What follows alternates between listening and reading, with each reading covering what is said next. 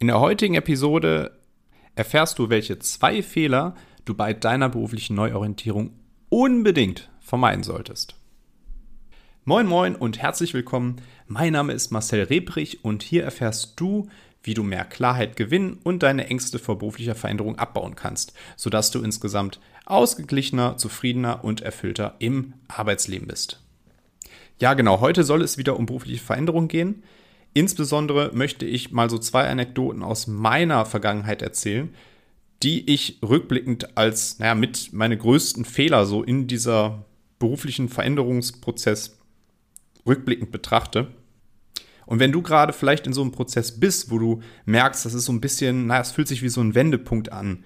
Vielleicht grübelst du ganz viel und merkst einfach, dein Beruf oder das, was du jetzt heute oder schon die letzten Jahre machst, ist nicht ganz so das, was zu dir passt wenn du in diesem Prozess gerade drin bist, in so einem Gedankenkarussell und in diesem Momentum einfach merkst, du möchtest irgendetwas verändern, dann solltest du jetzt auf jeden Fall die Lauscher spitzen und diese zwei Fehler, die ich dir gleich erläutern werde und auch warum es Fehler waren, auf jeden Fall, auf jeden Fall vermeiden. So, jetzt habe ich schon länger als üblich um den heißen Brei gesprochen. Oder sagt man um den heißen Brei, um den heißen Brei herumgesprochen. Jetzt geht es los mit Punkt 1 und das ist die Selbstsabotage. Nochmal die Selbstsabotage. Sich selbst sabotieren. Wie sabotiert man sich selbst? Naja, jeder Mensch von uns hat so in seinem Alltag, sei das nun bei Ausreden, nicht zum Sport zu gehen oder Vorwände, warum man jetzt gerade das Handy zücken und sich irgendwas auf YouTube angucken muss, hat immer Vermeidungsstrategien, warum man vielleicht irgendwie gerade etwas anderes nicht macht. Also wir haben eigentlich als Menschen immer nur zwei Dinge, die wir so im Alltag machen. Das ist nämlich entweder uns auf etwas zu bewegen, was uns anzieht, was wir, was wir erstrebenswert finden, oder wir vermeiden irgendetwas. Das können eben Gefühle sein, Situationen, die Gefühle erzeugen. Wir wollen auf jeden Fall um alle Umstände etwas vermeiden. Und das habe ich damals im beruflichen Sinne auch schon getan. Dazu müssen wir jetzt einige Jahre schon zurückgehen. Und zwar damals, nach 2008 muss das gewesen sein, nach meinem Abitur. Da habe ich nämlich angefangen, eine kaufmännische Ausbildung zu machen zum Speditionskaufmann. Der Grund war ganz naheliegend, warum ich diese Ausbildung ausgewählt habe. Ich hatte selber keine Interessen und auch keine Idee, was ich so mit meinem beruflichen Leben so konkret anfangen möchte. Also habe ich mich ja ganz klar so an, am Elternhaus orientiert. Was machen die Eltern so? Und äh, habe gesagt, das passt natürlich auch total gut zu mir. Ich fange also diese Ausbildung in der Spedition an und nach original acht Wochen habe ich alles daran gehasst. Und ich meine literally gehasst. Ich habe, ich habe wirklich jeden Tag, den ich dorthin gehen musste, verflucht und wurde zunehmend unzufriedener und unausgeglichener. Ich habe dann aber damals, statt das einfach abzubrechen, was ich am besten damals hätte machen sollen, Schlussstrich zu ziehen, zu reflektieren, zu checken, Marcel, das passt einfach nicht zu dir, dann ist okay, hast einen Fehler gemacht, machst jetzt halt was anderes. Das wollte ich unter keinen Umständen. Ich hatte wahnsinnige Angst davor, mir das selber einzugestehen und habe stattdessen mir die Erklärung überlegt, zu sagen, naja, hm, eigentlich gefällt dir ja schon so dieses ganze Umfeld und auch die Tätigkeit an sich, aber der eigentliche Grund deiner Unzufriedenheit ist, dass du chronisch unterfordert bist. Es handelt sich hierbei also schon um die richtige Richtung, dass du dich für dieses Speditionsgewerbe und für eine kaufmännische Ausbildung entschieden hast. Jedoch bist du einfach nur chronisch unterfordert. Der Grund, warum ich mir diese Ausrede damals überlegt habe, war natürlich, ich hatte extreme Angst vor Ablehnung. Also dieser Gedanke zu sagen, ich breche das Ganze jetzt hier ab, sich das einzugestehen und dann in, im, vor dem geistigen Auge schon in diese Gesichter zu gucken, der Leute, die dann einen so ansehen und naja, abwerten, vielleicht auslachen im schlimmsten Fall oder ähm, generell dafür verurteilen, dass man eben eine falsche Entscheidung getroffen hat. Ja, dieses, dieses Scheitern, das habe ich mir damals selber nicht erlaubt oder ich hatte eben diese Perspektive. Das hat dazu geführt, dass ich mich selbst sabotiert habe, in dem Gedanken zu sagen, naja, ich bin ja nur unterfordert, ich verkürze diese Ausbildung halt, weil es von den Noten her passt. Und dann gehen wir natürlich den nächst logischen Schritt. Wir studieren noch dasselbe on top. Also, hm, wenn ich das jetzt ganz extrem ausdrücken möchte, würde ich sagen, vielleicht diese, klar, diese Entscheidung, dieses, diese Ausbildung anzufangen, das ist ein Punkt, aber dass ich diese Ausbildung durchgezogen habe und aus diesem gerade besagten Grund und diese Selbstsabotage dahinter, dass ich einfach auch nicht ehrlich zu mir war und, und sage, okay, daran liegt es und das ist gerade deine Angst.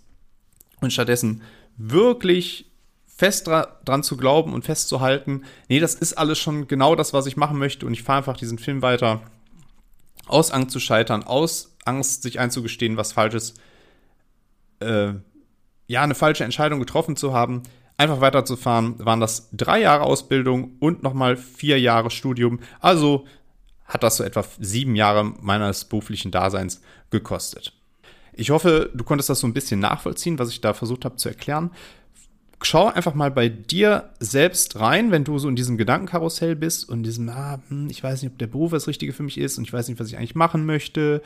Äh, und generell sich deine Gedanken irgendwie um diesen Beruf drehen, aber vielleicht auch, wenn du, wenn du bewusst oder aktiv vermeidest, darüber nachzudenken oder da reinzufühlen, schau einfach mal dahinter und sei in diesem Moment ehrlich zu dir selbst und versuche diese Selbstsabotage zu entlarven. Das wäre so ein Tipp von mir, denn erst dann kannst du diese Klarheit gewinnen, die du eigentlich für deine nächsten Schritte brauchst. So, das war der erste Punkt, das war die Selbstsabotage. Kommen wir doch nun mal zum zweiten Punkt. Und zwar ist das mit einer Planlosigkeit an die Sache zu gehen. Also nochmal planlos an dieses Thema berufliche Neuorientierung gehen. Dafür springen wir wieder so ein paar Jahre zurück, als ich praktisch meinen ersten Job angefangen habe und da dann schon schleichend sich so bei mir bemerkbar gemacht hat, ja, die Erkenntnis einfach zu wissen, das ist eigentlich nicht das, was ich jetzt mein Leben lang machen möchte. In diesem Moment habe ich das gemacht, was ich damals immer gemacht habe, nämlich ich bin unglaublich impulsiv geworden. Also aus dieser vorigen Angst heraus, überhaupt e-, etwas an seinem Weg zu verändern oder vielleicht nochmal was ganz anderes einzuschlagen, ist auf einmal, ist es genau in das Gegenteil umgeschlagen. Und ich habe mich stattdessen dafür entschieden, wenn ich eine Idee habe, wenn ich einen Impuls habe, wenn ich ähm, irgendwas habe, was in eine andere Richtung geht, da war ich immer richtig euphorisiert und habe dann einfach das sofort gemacht. Das ist per se erstmal gut, wenn man in dieses Handeln kommt. Also wenn man einfach in dieser beruflichen Neuorientierung feststeckt und sich immer wieder die Gedanken kreisen, man kommt da einfach nicht raus und handelt überhaupt nicht, ist es natürlich auch ein Fehler. Das steht außer Frage. Allerdings was ich da gemacht habe, ist, ich war un unglaublich impulsiv. Da war zum Beispiel mein erster Impuls zu sagen, ja, die Tätigkeit an sich, was ich gerade ausführe, das war so in diesem kaufmännisch, Projektmanagement tätigen Umfeld, ist nichts für mich. Also möchte ich im Spirituosengewerbe, in dem ich damals gearbeitet habe, andere Expertisen erlangen. Ich habe dann zum Beispiel eine Weile lang so Gin, Whisky und Rum-Tastings gegeben. Ich habe Brennerkurse besucht, äh, Seminare gemacht in dem Bereich. Ich habe auch so eine zertifizierte Weinausbildung, jetzt kein Sommelier, aber so eine Stufe darunter. Ich habe mich also da richtig eingefuchst und wollte so zum nächsten spirituosen Superkenner werden und in der dieser Branche ja mir schon fast einen Namen machen. Das ist jetzt ein bisschen überspitzt gesagt, aber auf jeden Fall so eine Expertise, um die anderen Bereiche aufbauen, was mich schon mehr interessiert hat auf jeden Fall. Ich habe das Ganze aber so ein bisschen kopflos gemacht und ohne irgendeine konkrete Idee dahinter, ja, was willst du denn denn jetzt damit machen? Zum Beispiel war ich einfach nie ein Mensch, der gerne auf Bühnen stand oder im Rahmen von irgendwie so einem kleinen Event irgendwie vor Leuten gerne vorgetragen hat. Daher kannst du dir vorstellen, wie viele von diesen Gin, Rum und Whisky-Tastings ich in etwa gegeben habe. Eine super interessante Thematik, ja, war auch, war auch nicht katastrophal. Die Runden haben sich zum Glück relativ klein gehalten und ich habe auch nicht so viele Tickets verkauft. Aber wenn ich mir vorstelle, ich müsste jetzt den Entertainer spielen und vor 12, 15 Leuten dort zwei Stunden füllen und rumtanzen, dann macht mich das, macht mich der Gedanke daran jetzt nicht unbedingt glücklich, muss ich sagen. Generell hatte ich damals so etwas wie, sagen wir mal, Midlife-Crisis-Symptome. Ich habe dann Angelkurse gemacht, ich habe Achtsamkeitsseminare belegt. Also ich habe eigentlich alles, was so gerade in meinem Kopf aufpoppte und was ich irgendwie interessant fand, habe ich sofort gemacht.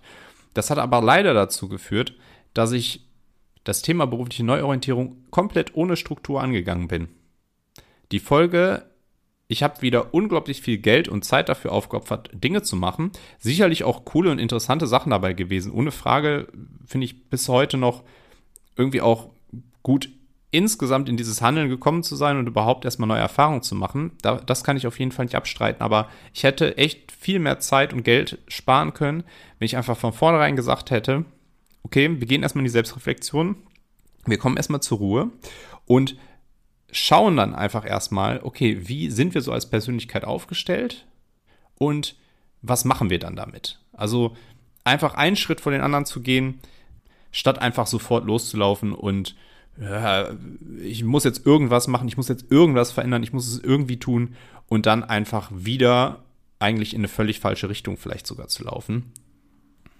Welche Schritte das ganz konkret sind, also wie man stattdessen an dieses Thema berufliche Neuorientierung angehen sollte und nicht jedem Impuls nachgeben, dazu werde ich wahrscheinlich noch mal eine separate Folge machen, denn das sind so einige Schritte, kleinere Schritte, aber so einige und genau darüber rede ich dann einfach noch ein andermal.